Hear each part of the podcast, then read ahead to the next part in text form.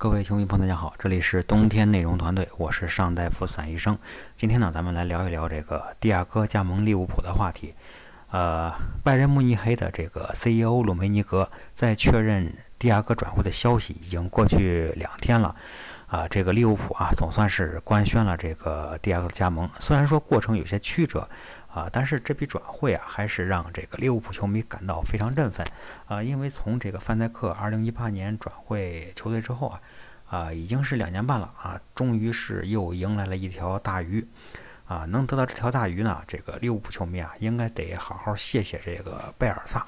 啊！因为正是这个贝尔萨让这个利物浦的高层终于是下定决心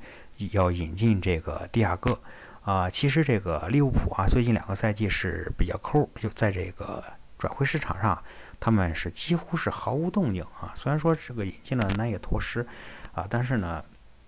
南野拓实现在这个出场机会还是不多啊，还有这个需要一些时间来适应利物浦的这个战术体系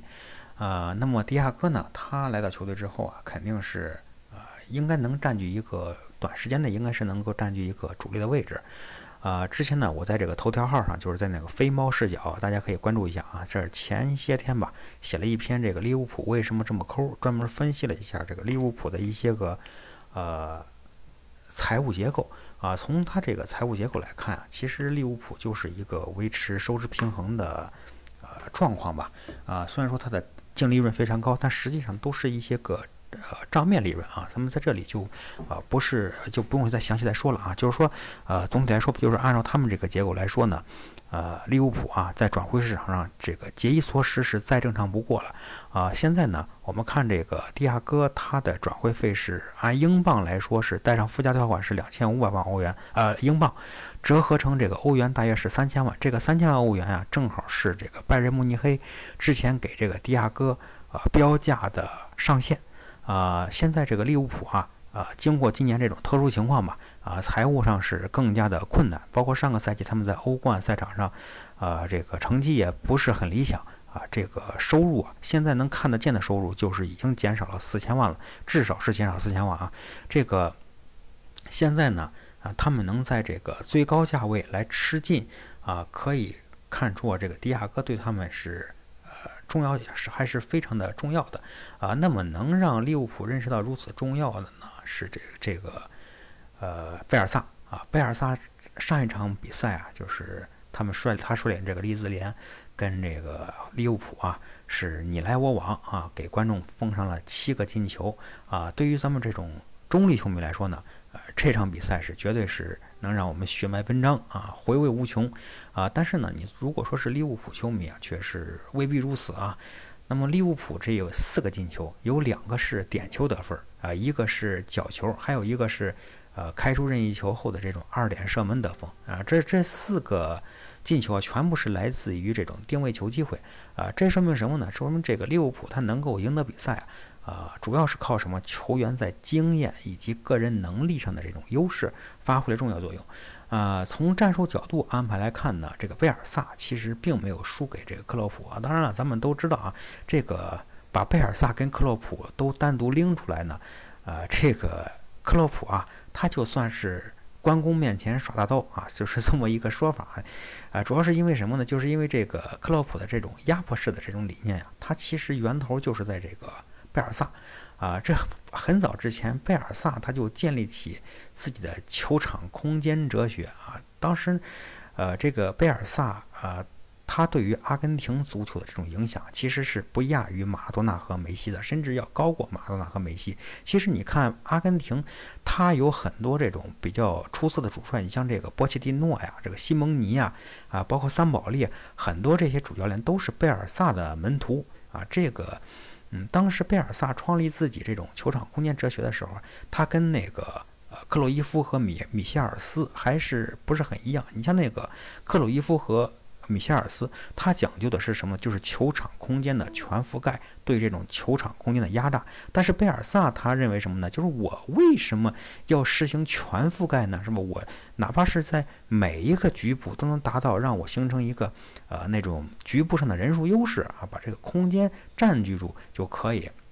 简单来说就是这样啊。当时呃他呢还。就是创立了创立了一套这种压迫式打法。但是在当时那个情况下啊，呃，对于压迫式打法，人们还嗯无难以接受啊。当你比如说当时他还是那种，呃，经典时候那种他们的那那种那种球员的天下啊，所以说这个。呃，贝尔萨他当时这种风格有点反人类的风格啊，所以说就是大家给了他一个外号叫疯子。实际上呢，人家贝尔萨是一点也不疯啊。就我们知道这个贝尔萨在训练中啊，他对于这种细节的重视啊，他可以说在他手下踢过球的这些球员印象都非常深刻。比如说在比赛开始之前，他对这种。啊，比赛这种战术安排，就是说比赛的这种啊，经常会出现的一些情况，就是说，比如说是二打一啊，什么一打二啊，二打二啊，三打三呀，三打四这种情况，呃，分别呃，对于这个每个情况都要给他这些弟子们进行详细的讲解，说你出现这种情况时候，你们应该处怎么处理；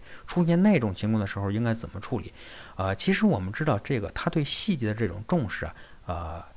和他这种足球理念是息息相关的啊，因为这个贝尔萨他的呃这个贝尔萨他自己总结过啊，他的他的这哲学有四个标签，第一个是持久的专注力啊，这个应该是通用的啊，持久专注力。第二个就是呃流动性，第三个就是轮换，第四个呢，呃怎么说这个没有它的第四个，它我得说一下，它其实呃没有一个非常确切的翻译，因为。它的那个西班牙语那个词啊，就是，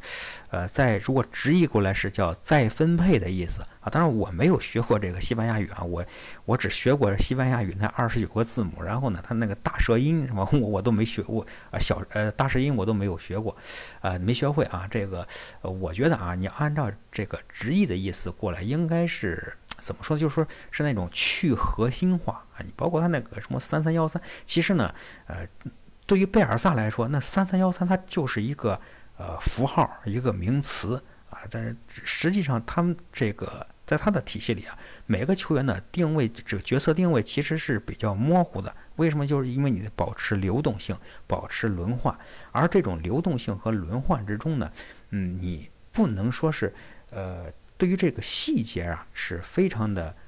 呃，看重，因为这种大家在这种高度的这种流转、高速度的这种流转中啊，很可能就会在因为一两个细节之中，呃，决定了你的成败。嗯，而且呢，这个贝尔萨最后一个哲学就是说那个去核心化啊，就如果说他就是认为，就是说，如果说球队把宝都压在一个核心身上的话，那么你这个整个球队灵感也很容易被对手掐死。那么说这些。呃，哲学呢，这些理念呢，想要实现呢，都必须要对这个细节非常的重视。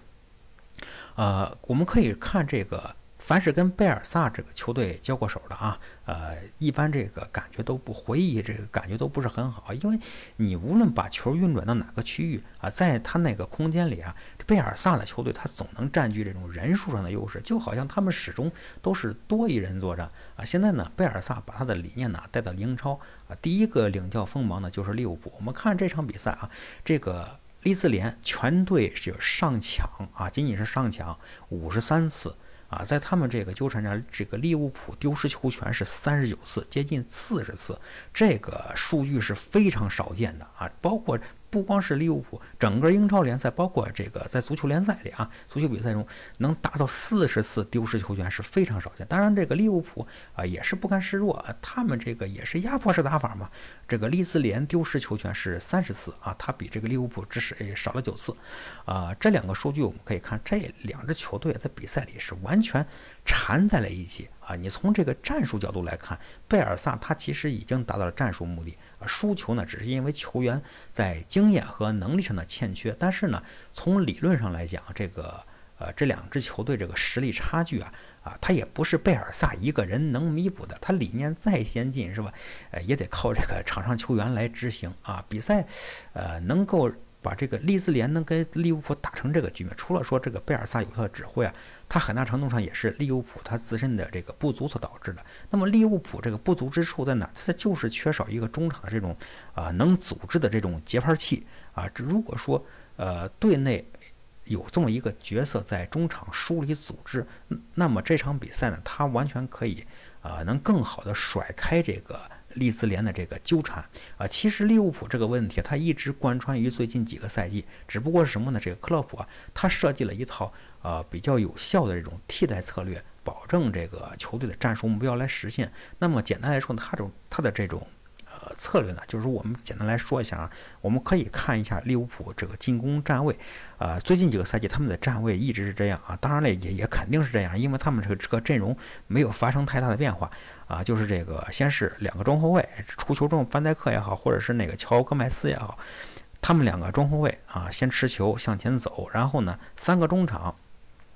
向前压，给这这两个中卫。腾出这种出球空间啊，两个边后卫呢，就是阿诺德和罗布逊，他们两个是，呃，运动到这种运动到边路啊，准备时刻准备向前插，充当一个边锋作用。然后这个菲尔米诺他回撤，准备策应接球。然后是这个马内和萨拉赫他们扎扎在这个内部防线的位置上，给这后边这两个边后卫啊腾出这种边路进行这种纵深攻击攻击的空间。啊，那么这种站位呢，它有呃有一个关键点，就是说你得有一个准比较靠谱的这种长传成功率啊，来这给自己的这个战术体系啊进行兜底。为什么？因为你只有通，因为当你这个中路这这个中轴线上啊，如果说是被对手限制，你像那三叉戟啊啊，包括回撤策应的这个菲尔米诺，还有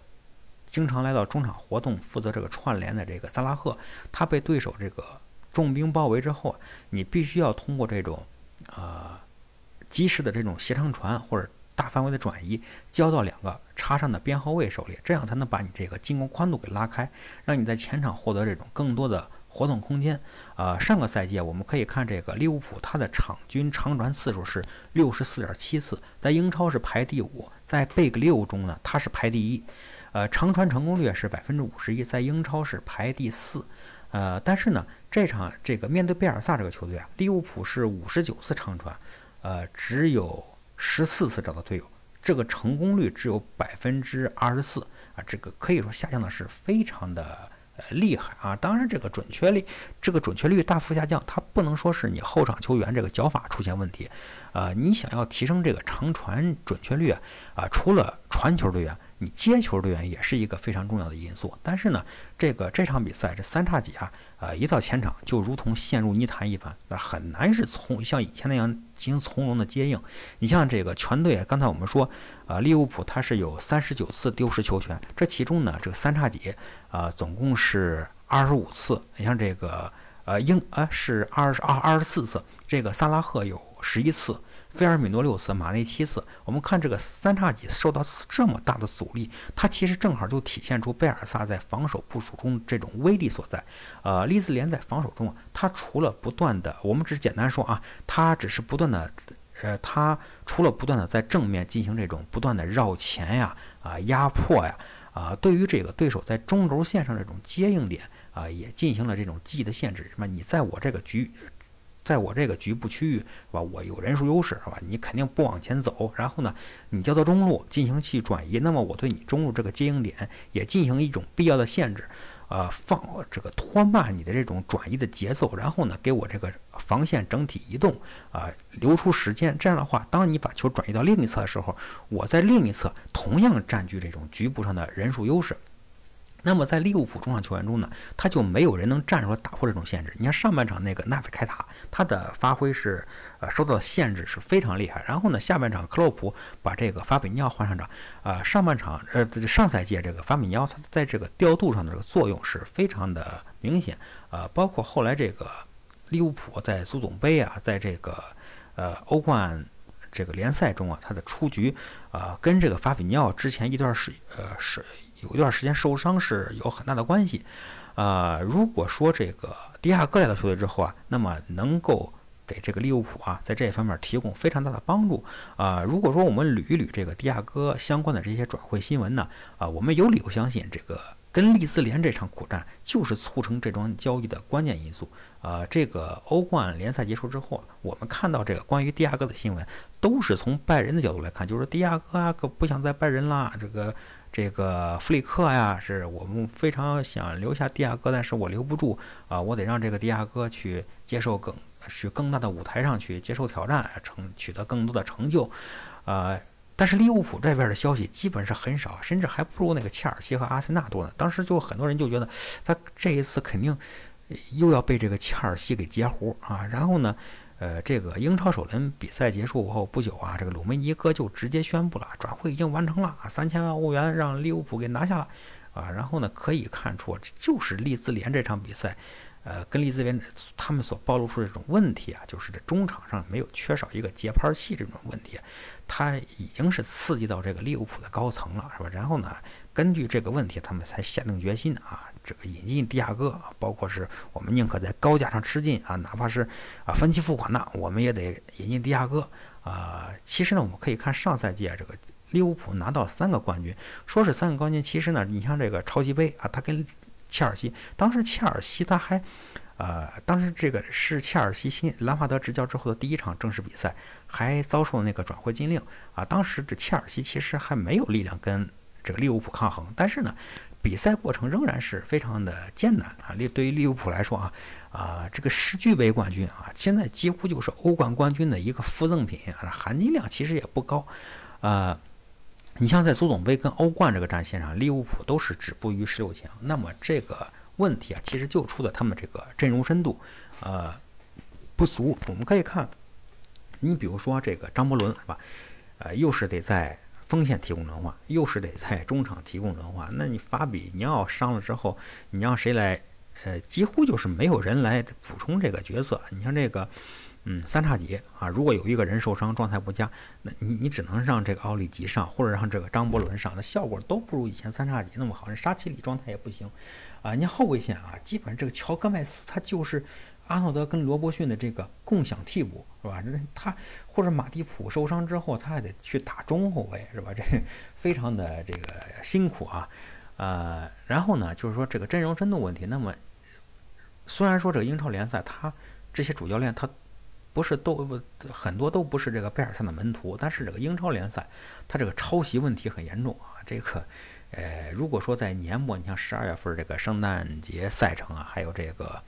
呃，进入收官阶段时候啊，啊，利物浦碰到一些这种啊，就是舍得一身剐的那种球队，就像利利兹联这样进行这种疯狂的压迫，那么利物浦很可能这种问题又会暴露。那么解决这个问题的办法是，要么就补充几个有实力的替补球员啊，充实这个球队的实力；要么就是引进一个中场节拍器啊，控制比赛节奏，降低这种球员在比赛中的消耗。啊，这两个方案对比来，呃，对比一下呢，这个还是引进节拍器的可行性更高，因为你找几个有实力的替补球员，这种球员其实也不好找，是吧？其实这个利物浦，呃，替补球员实力也不错，你仔细找的话，可能还不如自己这帮替补呢，是吧？然后，所以说他们。肯定就是下定决心啊，找蒂亚戈，而且蒂亚戈也就是二十九岁啊，还没完全度过这种黄金年龄，三千万欧元的价格，说实话也确实是值得入手啊。我们可以预见啊，这个蒂亚戈的到来，他能够有效的降低利物浦当前的隐患，但是对于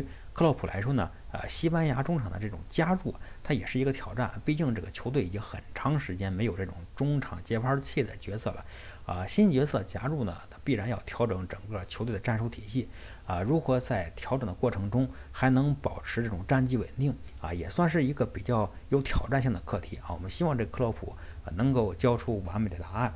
好，本期节目呢，我们就进行到这里，感谢大家的收听，咱们下期节目再见。